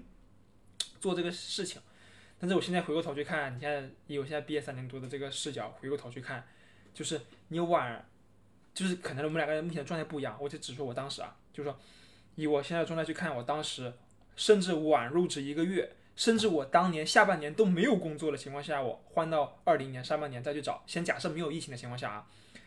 都是一件无所谓的事情。对，都是件非常非常无所谓的事情，因为你的时间很长，你后面还要工作三十年，甚至四十年，甚至你后面可能都不能退休了，谁说得了，对吧？那你作为一个人生阶段的我来说，就是我其实挺后悔这件事情，就是我应该找到一个那种，就是一个标，就是可以理解为是个有仪式感的事情，去标记自己啊、可能要做一件，可能就是放一看看一场烟花，给自己放个炮，或者去跑到一个什么地方去标记一下自己毕业旅行啊这样的事情。对，所以其实跟刚才说的一样，就是你人生每到下一个阶段以后，你可能会觉得上一个阶段你很关心的事情，你很看重的事情，其实是无所谓的。是的，是的。主要当时，哎，我理解这个确实是跟个人的经历有关。就是我现当时的我，我也没有办法想到，就是后来我后来的我会如此懊悔那段时间我没有一个 毕业旅行。其实我，其实我，我虽然我没有去毕业旅行，但是，呃，因为就主观原因也好，客观原因也好，我确实也还是挺想去的。嗯，就是不管去哪儿，就总归是，呃，得出去走走。是，我也没想到为什么这个社会会要去如此一步，必须一步接着一步，我也挺不理解这件事情的。我觉得应该毕业以后，这个社会应该更宽容一些，让大家有一个更加，就是可能一个月啊，甚至半个月，甚至一个星期都行。其实这种让自己去放松一段的时间，再去接受下一段，就类似于高考完以后会有个高考漫长的假期嘛。初中完毕到高中也会有个漫长的假期嘛。那为什么大学毕业了到工作没有个漫长的假期呢？所以因为因为企业忙着要你去为它创造价值了。嗯，是这个问题挺那什么的。那你最近呢？最近在做些什么？分享分享最近在做好玩的事情。最近首先工作中的话是在研究那个 iOS 的逆向工程，嗯这个东西，嗯，就是首先我自己对这方面还算感兴趣，就是我对研究其他人的那个软件是怎么实现的，这个挺感兴趣的。嗯另一个角度就是说，也是比较功利，就是说我们我工作中需要用到这个技术，这个技术可能对我工作上有帮助，可能，嗯，对，就是这个是一个比较功利的原因。嗯呃，所以就技术方向的话，现在是正在研究这个。嗯、然后今年，准确说不是今年啊，从去年底开始的话，发展了一个新的爱好，就是摄影。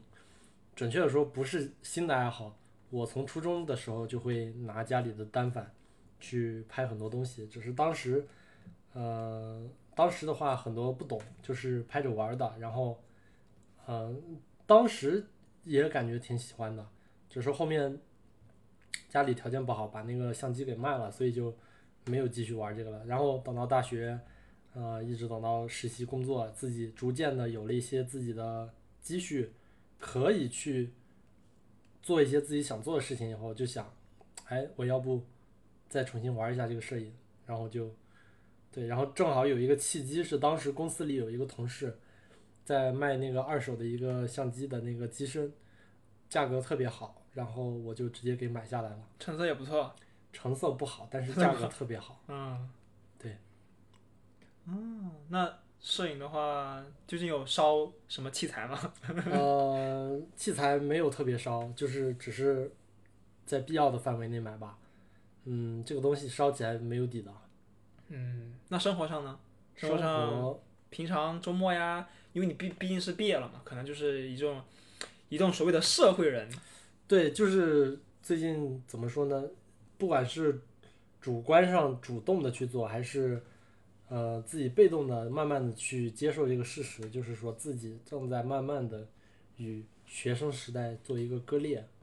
就有越来越多的事情提醒我自己，或者说有越来越多的自己主观的想摆脱那种，也不能说想摆脱，就是说，呃，发现自己正在不可逆的。就是离开那个学生时代。嗯举个例子，就是我从这个月开始，我那个 Apple Music 已经变回十块钱一个月了。我以前一直是五块钱一个月的，从这个月开始是十块钱一个月。嗯对，然后还有很多，就这种是很很浅显的例子，还有很多其他生活上的一些，嗯，想法就比较复杂，然后比较琐碎，就是说，嗯，感觉自己不再是一个学生了。嗯，你感觉你有没有感觉过这种变化太突然了？突然之间，就所有东西都变了，就自己仿佛我靠，门票学生优惠没了。嗯，这方面还好，就是因为我大学基本上有一半的时间是在工作的，而且基本上是跟全职工作没有太大的区别。嗯嗯，所以说现在是能坦然接受的，就没有觉得有什么割裂感。嗯，但就还又说回来，就是人真的特别奇怪，你你在当前这个阶段，你可能会很讨厌当前这个阶段这种生活，但是当你到了下一个阶段的时候，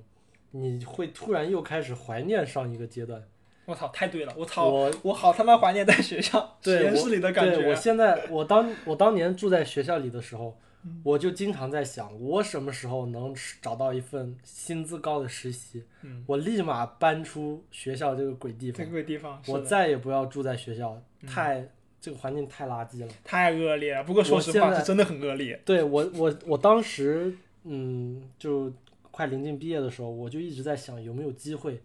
能回学校住个三五天。我非常想做这件事情，但是没有嗯机会。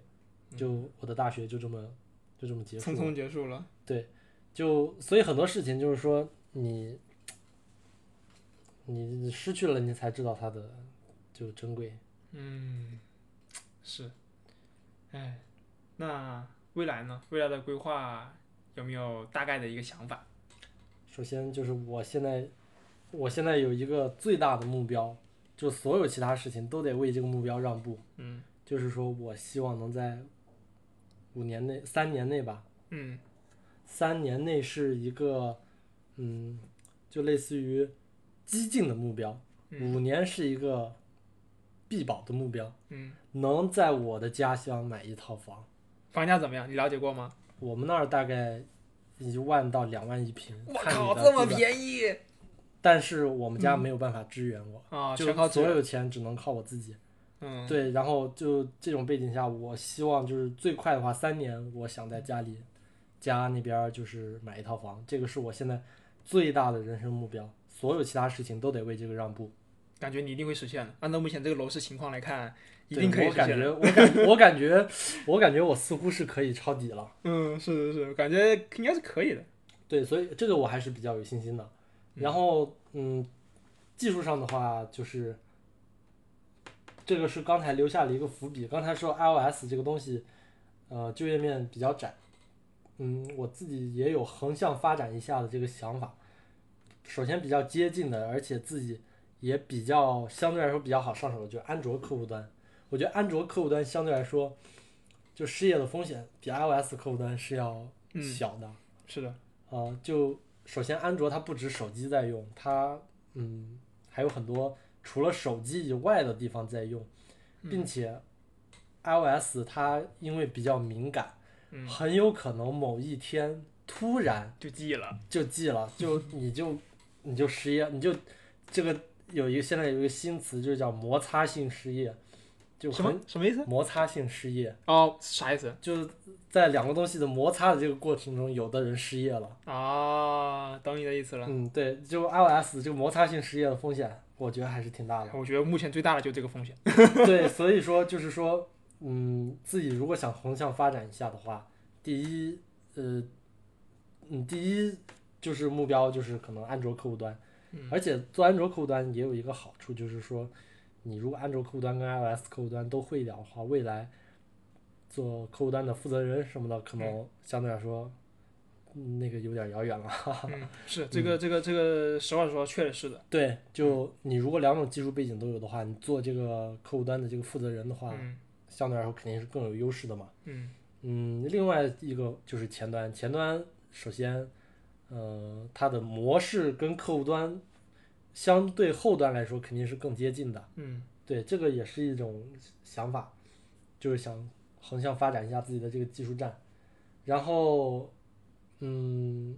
更远期一些的规划的话，想看看有没有更好的机会，有没有机会更好的平衡工作和生活，这个说的很委婉了。嗯，你觉得现在不不不平衡的点最大的问题在哪？现在不平衡的点在于我们部门相对来说比较辛苦。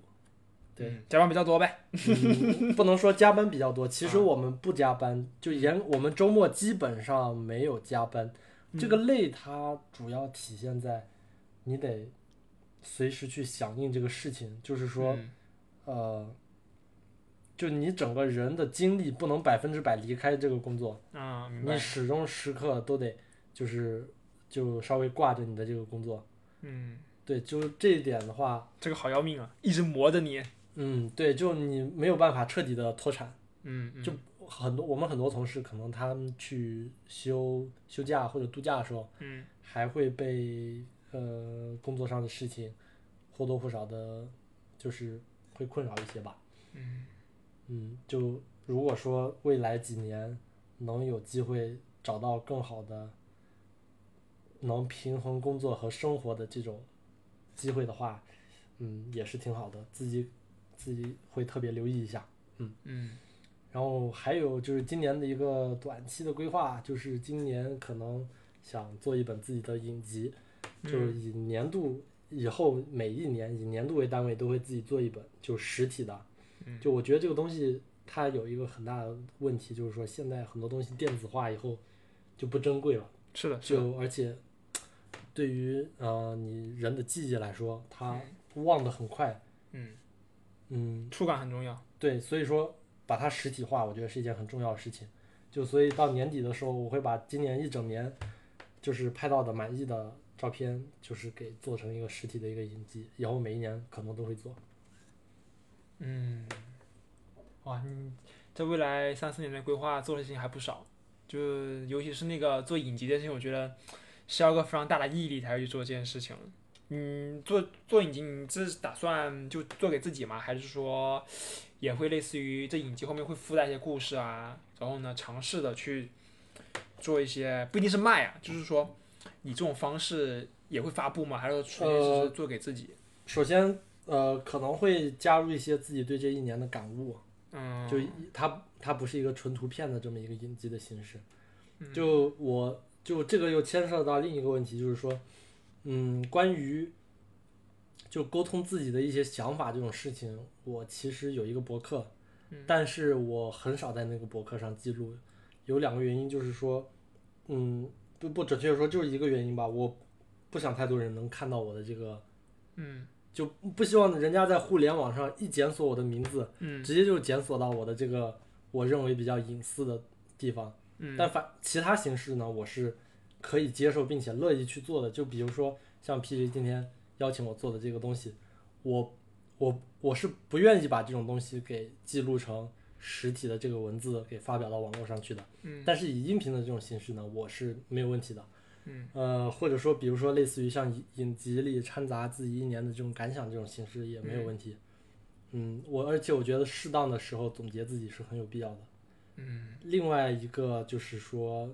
嗯，是不是这个影集之后自己发表了自娱自乐？嗯倒也不一定，有可能我会，我肯定也没有什么商业化的想法，我嗯自己也不是，呃，也不是说对自己，呃，对自己的那个摄影技术或者说自己的人生经历觉得哎有多了不起，我的人生有多精彩，我拍照片有多好看，那肯定也不是。但身边最亲近的，呃，朋友也好，家人也好，或多或少我肯定会就多做两本，然后就是给我认为重要的人。嗯，我觉得这个很重要，就是其实一一张照片确实是他摁下的那一瞬间，摁了就完就完了。但是他摁之前、摁之后的那些感想、故事是应该说出来，或应该分享一下为什么要拍这张照片，这样是肯定的。就是有一个影集，不知道你有没有看过《火车上的中国人或者哦，看过对看过，》？哇，那个故事味道太，那味儿太浓了。就是那个照片，不知道为什么，就好像能讲故事。尤尤其是那个有有一张是讲那个我忘了是苗族还是什么族的，就是挂了一个巨大的那个头发，那个那个把他头发盘成那个盘簪还叫什么，就是那个哇，那张照片再配合那个老妇人的那个一那个脸上的那个什么沟痕啊之类的，哇，那照片我觉得特别厚重，就特别有历史感。对，而且我觉得，就拍照是一件很好的能平衡，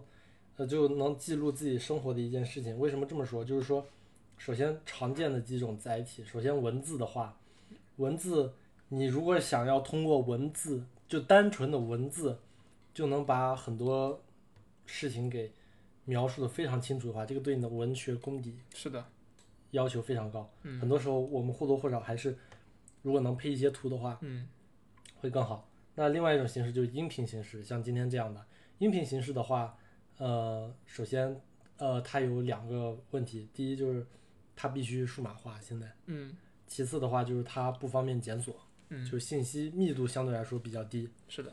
对，它有这两个问题。然后还有一种形式就是视频形式，视频形式它首先它有和音频形式一模一样的缺点，嗯，信息密度低，难以检索，嗯，它还附加了一个缺点，就是制作难度大，嗯，呃，这一点的话，我其实挺好奇，我想问问 PJ 的，就是你们做剪映，就是有考虑过，就把这种制作门槛给拉低的这种想法吗？嗯，是有的，或者说，嗯，这个事情就是不能说剪映吧，应该说整个字节的集团在做这种工具上都是这么做的。就是我其实是受到了这个影响，我才去后面也才去剪映这个团队的，就是因为之前我们剪片的最开始我剪的时候就 iMovie，iMovie 已经非常小白了，对于当时的我来说已经很小白了，再小白的就只剩下爱剪辑这种只要拖视频然后自动生成的这种东西了。你再往上更再加一步就是 iMovie，iMovie 再往上再加一步就是 Final Cut Pro，然后呢你再往上就没有了，到顶了，除非你去换 Adobe 那一套，就 PR 那套，那套那个只是换了一个工作流，对它实际上本质上的剪辑流程还是一样的，但剪映就是很不一样。就是首先第一步，我们之前可能做视频的时候，就是字幕这件事情，我不知道你之前有没有受到这个痛苦过，就是字幕校验是个非常非常难受、非常非常痛苦的事情。如果你用了那些 PR 或者是呃，反正 couple 的，你要么用插件，你要么就互相导导到科大讯飞去，再从再导出来，然后再加上去，是个非常繁琐的事情。但是在剪映这边，它就是能够一键完成，它真的就一键完成。对，但是呃，我哎，其实关于剪映，我有一个小故事想跟 PJ 分享一下，就是说嗯之前，呃，我爸，我我忘了我在那个微信群里有没有说过，就是之前我爸他想做一个东西，就是说有 A、B、C 三个人嗯讲了同样的一段话，嗯然后把 A、B、C 各剪一段，然后拼成这个同样的话。嗯这个事情我爸他不会弄，然后我让他下一个剪映弄，他下完以后还是不会。嗯我想起来，我之前在群里应该说过，然后嗯呃，然后这个事情我把剪映下载下来，我花了可能大概十分钟不到，嗯我就把这个事情搞定了，然后把我弄好的东西发回给我爸。我觉得剪映弄这个特别的方便。但是这有个深层的问题，就是你觉得到底是这个软件还不够简单，足以让不是我们这种年龄段的人我我觉得是这样的，就是也不能说这个软件不够足够简单，就是说嗯我们这个社会已经越来越不去关注、不去关心这种，不能说少数群体，就是说，嗯，就或多或少是在主动的抛弃他们。嗯老年首先是老年群体，嗯其次是残障群体，嗯就我们没有很好的做到对他们的关怀。我经常能感觉我爸可能很多手机上的东西他用不明白。嗯你不你能说你能方便说你爸大概年龄段吗？不用细节，就大概呃五十。五十，好像这个年龄段确实是比较，因为他当他们年轻的时候所接受的那些想法和那个当时社会的一个氛围，就是好像就是没有往这方面有更多的一些东西，他们好像是当年那个阶段应该是八几还是九几年，那会儿好像就是一种九十年代初。对，就是那会儿就是政府说我们开放啊，然后大家就咕咕过去，我们要做这个，哎咕咕又过去，好像很少有我们现在这样就是那种。偏自我探索的一些东西，就可能思维定式可能也有，也比较难以去学，就是新东西啊之类的。我就感觉这方面的引导确实是少了很多。对，就我爸前两天问我，就是用剪映做那个东西这件事情特别触动我。就是为什么这件事情特别触动我？就是我，我感觉这种在就在我认为我根本不觉得这是一件困难的事情，嗯，的事情上。我爸他需要来求助我，嗯，而我相信他在求助我以前，他肯定已经试过了，就是尝就尽他最大的努力去尝试了，但是他没有找到问题的答答案，他才会来求助我，嗯，那就是这种反差特别巨大，我觉得就也不能说难受，就是感觉，嗯，就是客观上就是感觉社会越来越对他们不友好，对我也有很多这种感觉，就是我。现在所学的东西，所做的东西，居然没有让自己家人这种或者说自己最亲近的人，他们在用这些东西的过程中感到更加方便，反而是一种变得更加复杂了。我就觉得有时候也挺纠结，这种东西到底是我们做的不够，还是说做的太多了？嗯，是有这种问题。这个问题挺难解决的。对，尤其是哎呀，我一想到现在。我每次回家，看到我妈就说：“你不要再看抖音了，你给我放放下手机。”特别像她小时候跟我说：“你不要再玩游戏了，给我把电脑关掉。”放下这种感觉。对，嗯，特别是特别是自己就是做这个东西的，嗯，是这种感觉就就就很深刻。嗯，行，那最后一个就是你有什么想跟正在听这期播客的，可能是新生，可能是老朋友，可能是。嗯，大家吧，就是说一句话，或者说说，或者说总结一下你自己，就是有没有什么想跟大家说的？嗯，就是，嗯，想想，反正可以剪掉。嗯嗯，可以是很多点，也不一定是一件事，可能就是各个方面都来一点也可以，就或者说你自己安排都行。行。呃，我其实想说的，可能就是说，就是。就就是对于新生来说吧，就嗯，对于新生来说，我最想给的建议可能就是，你们在做任何一个决定之前，多思考一下，就是不要着急，呃，不要着急去做一个很可能对你未来影响深远的决定。OK，那我们这一期节目聊了一个多，快两个小时。呃，非常感谢禅源能够有时间跟我们一起分享他，